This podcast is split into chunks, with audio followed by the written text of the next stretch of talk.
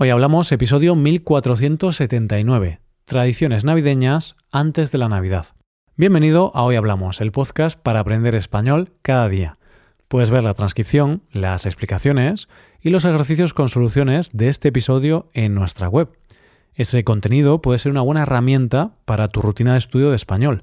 Hazte suscriptor premium en hoyhablamos.com. Buenas oyente, ¿qué tal? Toda gran fiesta necesita mucha preparación y trabajo antes del gran día. Tienes que mandar invitaciones, comprar bebida, comida, decoración y preparar la música para que este día sea todo un éxito.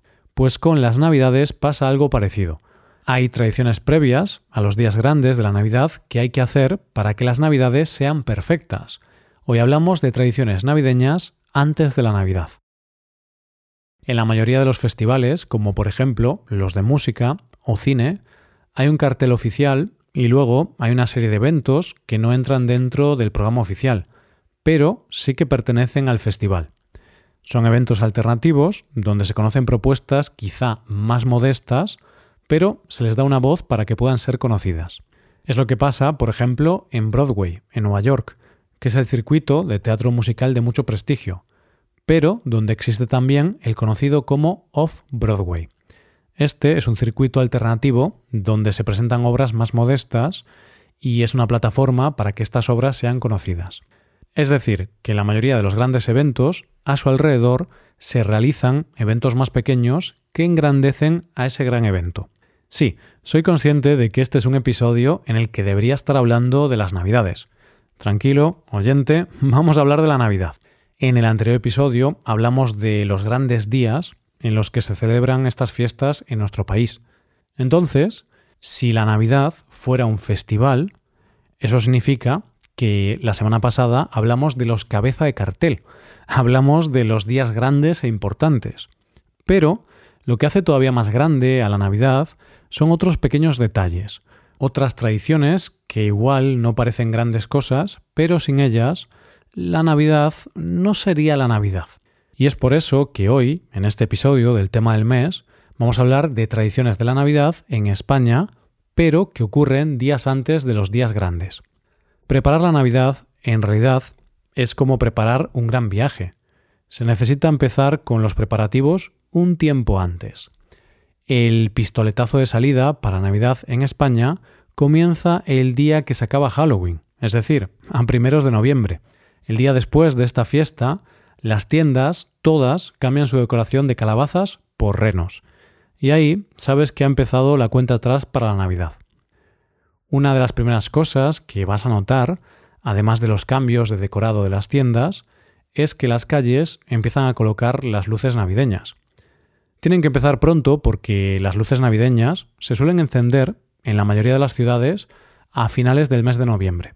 Bueno, menos en mi ciudad natal, Vigo, que ahora se ha vuelto una ciudad muy famosa por sus luces, entonces las enciende un poco antes para destacar entre el resto de ciudades. Lo de las luces es una tradición en nuestro país, y cuando se encienden, muchas personas acuden al centro de las ciudades para ver la iluminación. Por las mismas fechas que se encienden las luces de la Navidad, se abre otra de las grandes tradiciones de nuestro país, los mercadillos navideños. ¿Qué son estos mercadillos? Son un conjunto de diferentes puestos callejeros en los que se venden todo tipo de cosas, como decoración para Navidad, dulces típicos navideños, artesanía y otros productos de degustación. Es como encontrar toda la Navidad condensada en una calle con muchos pequeños puestos. Estos puestos, además, suelen estar decorados con luces y suenan villancicos, que son las canciones navideñas.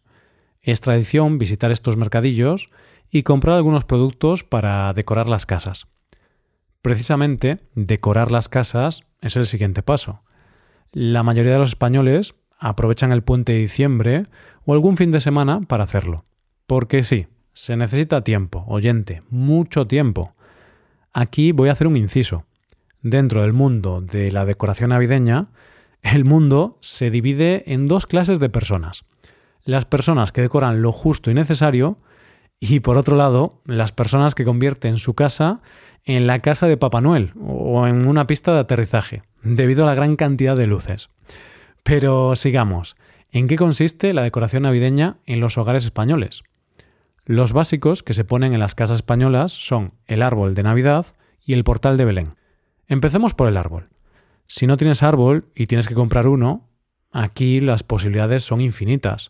Los hay de todos los tamaños y de todas las clases que quieras imaginar, y los puedes encontrar de plástico o naturales. Pero déjame que te diga algo, oyente. Quizá es mejor que no lo compres natural si luego no vas a plantarlo. Que después de las fiestas se ven muchos abetos tirados en las basuras y es una pena. Y otro consejo, mira bien el tamaño, que yo he visto a gente comprar árboles que luego no les entraban en las casas. El árbol se decora con las bolas de Navidad y con todos los adornos que te puedas imaginar. En eso, el límite es la imaginación de cada uno. Además, va acompañado de luces que pueden ser de colores o de un solo color y que suelen ir parpadeando. El árbol es muy importante, porque a sus pies es donde se dejan los regalos. El otro elemento de decoración básico es el portal de Belén. ¿En qué consiste el portal de Belén? Más conocido como simplemente el Belén. Pues es fácil, el propio nombre lo indica. Es una representación mediante figuras del portal de Belén, es decir, el lugar donde nació el niño Jesús. En el Belén tiene que haber unas figuras básicas que son el Niño Jesús, San José, la Virgen María, el buey y la mula. Estos son los básicos, pero lo cierto es que en la mayoría de los hogares se ponen más. Y es que la mayoría de las casas no solo se representa el momento del nacimiento del niño Jesús, sino que también se representa la adoración de los Reyes Magos. Es por eso que en la mayoría se ponen pastores, el ángel anunciador y los tres Reyes Magos. Pero con el Belén pasa un poco como con el árbol. No hay límite. Hay gente que pone Belenes con tantos personajes que podrían formar una serie de Netflix. y también se hacen belenes fuera de las casas, en el exterior. Hay grandes belenes que se montan en diferentes puntos de las ciudades y hay mucha gente que tiene como tradición ir a visitarlos. De hecho, en la mayoría de los belenes que se pueden visitar siempre hay colas larguísimas. Y otra de las cosas que se hace con los belenes es que en algunos lugares se suelen representar belenes vivientes. ¿Esto qué significa? Pues son belenes que se representan con personas de carne y hueso. Digamos, por decirlo de manera muy sencilla, que son personas representando las escenas más características del nacimiento del niño Jesús. Fíjate, oyente, aún estamos a principios de diciembre y mira todo lo que hemos hecho relacionado con la Navidad. Pero aún hay más. Otra de las grandes tradiciones que hay antes de la Navidad y que se suele hacer más o menos cuando se pone la decoración es mandar las postales de Navidad, también conocidas como Christmas. Aunque hay que decir que actualmente mm, pocas personas cumplen con esta tradición, porque nos limitamos a mandar una imagen por WhatsApp. Pero bueno, todavía hay algunas personas que las envían. Estas son unas postales donde hay motivos navideños y sirven para desear feliz Navidad a nuestros seres queridos. Es algo que requiere más trabajo que enviar un mensaje. Pero lo cierto es que en estos tiempos, en los que las únicas cartas que recibimos son facturas o cartas del banco, pues hace mucha ilusión recibir una postal navideña. Si vas a hacerlo, tienes que tener en cuenta varias cosas. Y una de ellas es que tienes que ser previsor, porque tienes que enviarlas con tiempo suficiente para que lleguen antes del 24 de diciembre. Como curiosidad te diré que esta costumbre, ya muy olvidada, se recuperó con gran fuerza debido a la pandemia, ya que al no poder juntarnos, era la forma de decirles a tus seres queridos que los tenías en mente. Otra de las cosas que se suele hacer antes de la Navidad oficial tiene que ver con los amigos. Como ya vimos en el episodio anterior, las Navidades suelen ser fechas que se pasan con la familia, y en muchos casos hay que viajar para reunirse con la familia. Es por eso que, en ocasiones, durante la Navidad, no puedes estar tanto como te gustaría con la familia elegida, con tus amigos. Así que muchos grupos de amigos, antes de las fechas importantes, hacen una comida o cena donde se reúnen todos para celebrar la Navidad. Y te voy a decir una cosa, poner de acuerdo a todos los amigos para hacer esta reunión es más complicado que organizar una cumbre de las Naciones Unidas.